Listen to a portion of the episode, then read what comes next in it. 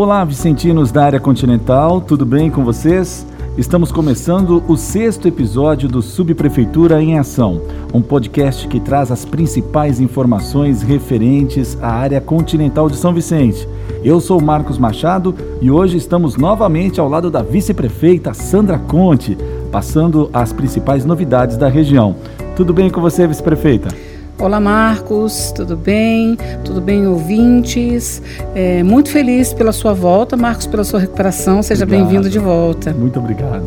Bom, gente, olha, desde já quero agradecer a audiência, né? E esperamos que você, Vicentino, goste do nosso bate-papo, porque está no ar o podcast Subprefeitura em Ação, a edição de número 6. Podcast Subprefeitura em Ação. O que acontece na área continental, você fica sabendo por aqui.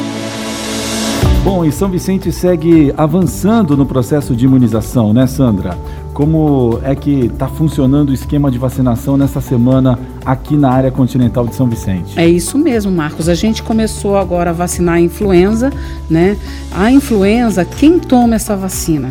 São as pessoas a partir de 60 anos, as crianças de 6 meses a menores de 6 anos, então são as crianças que têm 5 anos 11 meses e 29 dias. Todo mundo tem essa dúvida. Completou seis anos, não vacina mais a influenza, ok? As gestantes, as puérperas, profissionais de saúde e educação. E essa vacina ela está sendo aplicada em todas as unidades, só com um diferencial. Das 9 às 13h30, eles estão vacinando o Covid e das 13h30 às 15h30 eles estão vacinando a influenza. A vacina do Covid, Marcos, agora a gente está com a idade de 60 anos. Lembrando que quem está tomando a vacina do Butantan, a segunda dose dos idosos e a primeira e segunda dose dos profissionais da educação, essa vacina do Butantan somente será dada na unidade do Humaitá Ponte Nova e no ginásio do Rio Branco, ok? Ainda com a vacina do Covid, a gente está vacinando as pessoas com comorbidades de 55 a 59 anos e pessoas com deficiência permanente também na mesma idade. É, lembrando aos ouvintes aí que as grávidas e puérperas com comorbidades acima de 18 anos é, elas têm que agendar na unidade, aonde elas estão fazendo o pré-natal. Então, se você tem 18 anos e você tem pressão alta, se você tem diabetes ou alguma outra comorbidade, você tem direito à vacina do Covid. Porém, ela tem que ser agendada na unidade onde você faz o pré-natal, ok? Ah, e se eu estiver fazendo no particular ou em algum convênio, também será dada a vacina, mas somente no ginásio do Rio Branco. Tá certo. É importante prestar atenção em locais e horários, porque essas medidas são para que não haja aglomeração, né? Por isso que é tudo é, escalonado direitinho, né? Exatamente. E, e, mais uma coisa também, Marcos, ainda sobre a vacina da Covid, já estamos vacinando também os motoristas e cobradores. Sim, sim, importante, importante. Bom, ainda falando na área da saúde, São Vicente recebeu nove profissionais do programa Mais Médicos na última semana.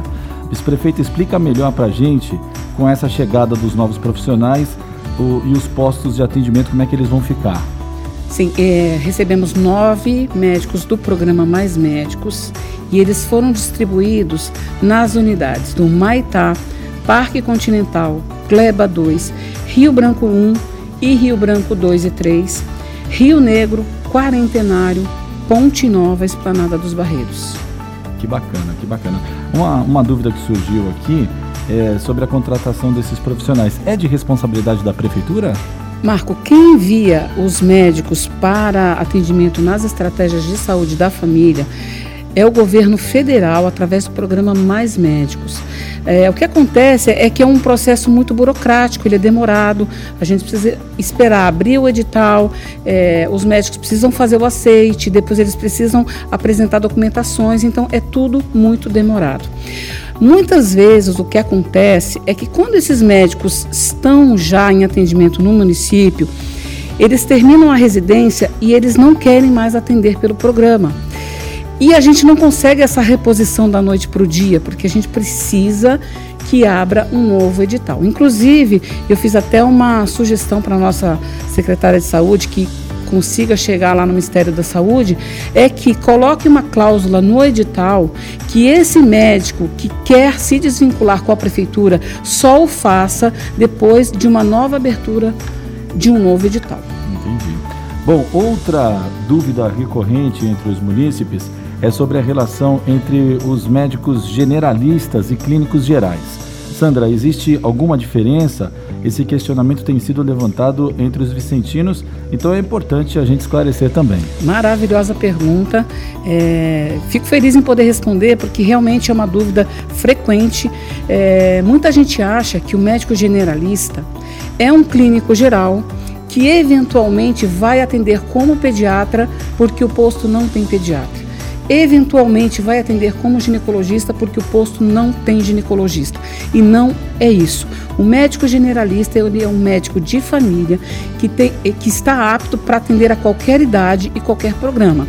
É, vocês lembram lá antigamente, quando a cidade só tinha um médico na cidade, ele ia na sua casa e atendia o seu bebê, atendia o seu adolescente, a gestante, fazia os partos. Esse é o médico de família. É esse molde que a gente usa na cidade atualmente. Então, sim, o médico generalista não é um clínico geral. O médico generalista ele é um clínico geral, um ginecologista, um pediatra. Ele é tudo. Ele, ele atende a família integralmente. Que bacana. É bom que, né, como a Sandra é da área da saúde, a especialidade dela é essa, a gente acaba esticando os assuntos da área da saúde e acaba tirando também as dúvidas dos munícipes, né? Muito obrigado, viu, Sandra?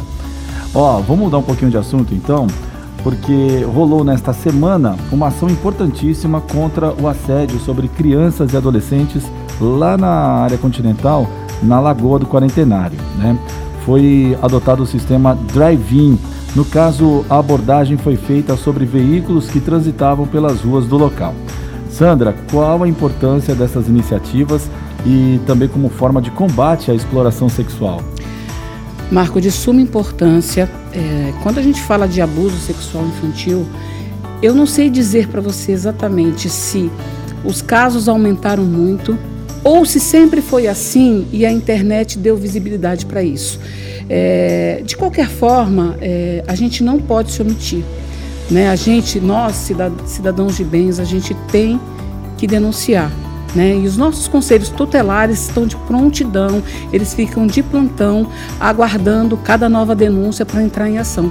Então, pessoal, muito importante, é, a gente acha que não é problema nosso, mas é problema nosso sim, e a gente tem que denunciar. É verdade. É, inclusive, a, as crianças não sabem se defender muitas vezes, né? E nós, como adultos, temos, temos essa responsabilidade. Né? E é importante também frisar como é que o município aqui da nossa região pode denunciar uh, qualquer ocorrência em relação a casos assim? Como é que o município pode fazer? Bom, além do Disque 100 que já existe, é, ele pode denunciar também através dos conselhos tutelares. E aí eu vou deixar dois telefones aqui, um na área continental, que é o 997 88 6150, e na área insular, que é o 997 88 7230 sigilo garantido. Então não tem por que você não denunciar. As crianças precisam da sua voz para garantir os seus direitos. Muito importante que a população contribua no combate a este assunto que é terrível e assombra a vida de tantos jovens. Né? Por isso, pedimos que você aí, caso presencie situações de exploração sexual, denuncie. E, e só complementando, que a ação foi realizada em alusão ao Dia Nacional do Combate ao Abuso e Exploração Sexual de Crianças e Adolescentes. É, com muitas iniciativas de conscientização, conseguiremos diminuir os casos de assédio na sociedade.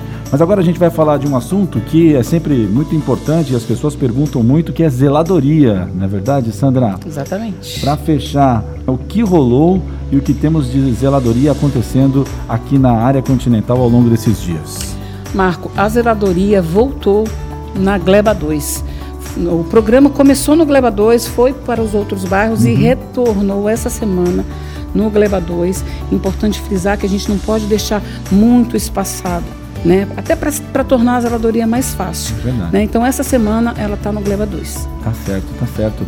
Ah, ah, agora tem aquele quadro que todo mundo fica esperando, porque é a hora que a gente fica sabendo o que vem por aí na área continental de São Vicente, né? Esse quadro projeta os serviços a serem realizados ao longo dos próximos dias.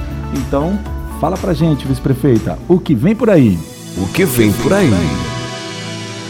Zeladoria na Nova São Vicente, a partir de segunda-feira próxima, próxima semana, zeladoria vai estar na Nova São Vicente. Importante. Uh, e outra coisa, a vacina, a partir de sexta-feira, vamos estar atendendo as pessoas com comorbidades de 45 a 49 anos e pessoas com deficiência permanente também da mesma idade. Então, fiquem atentos, vocês que têm pressão alta, diabetes, entre 45 e 49 anos, a partir de sexta-feira, dia 21, podem se vacinar. Que boa notícia, né? A vacina salva vidas e se você chegou, se chegou a sua hora de vacinar, é importante que você vá vacinar, que já tomou a primeira dose, que volte no período Com correto para tomar a segunda dose. Tanta é gente importante. aí já está angustiado esperando a sua idade chegar e é a, você que está chegando aí 45 anos, fique atento. É Chegou a sua vez. Bom, pessoal, ó, assim nós vamos encerrando a sexta edição do Subprefeitura em Ação. Gostaria muito de agradecer novamente a você, ouvinte, pela audiência, a nossa vice-prefeita de São Vicente, a Sandra Conte, que esteve conosco mais uma vez, trazendo todas as novidades da área continental. Muito obrigado, viu, vice-prefeita? Queria que você deixasse a sua mensagem final para o Vicentino, morador aqui da área continental. Poxa, Marco, é sempre uma felicidade para mim gravar esse podcast. É um momento que a gente pode estar. Tá informando né, os nossos munícipes da área continental, todos os nossos projetos, tudo que está acontecendo na área continental. É, eu fico feliz por esse canal. E continuem com a gente aí. Logo mais a gente grava a próxima edição. Verdade, é verdade. Olha, o podcast Subprefeitura em Ação, edição de número 6, é produção da Rádio Primeira e também da Prefeitura Municipal de São Vicente disponível no YouTube, no site oficial da Prefeitura de São Vicente e também nos aplicativos de podcast. Esse programa foi apresentado por Marcos Machado, com participação da nossa vice-prefeita de São Vicente, Sandra Conte, redação Guilherme Sibílio e direção de Mara Prado. Pessoal, espero que tenham gostado do nosso conteúdo. Vamos ficando por aqui e deixando um forte abraço a você, Vicentino. Até o próximo episódio. Tchau! Você ouviu podcast Subprefeitura em Ação. Você por dentro de tudo o que acontece na área continental de São Vicente. Realização Rádio Primeira e Prefeitura Municipal de São Vicente.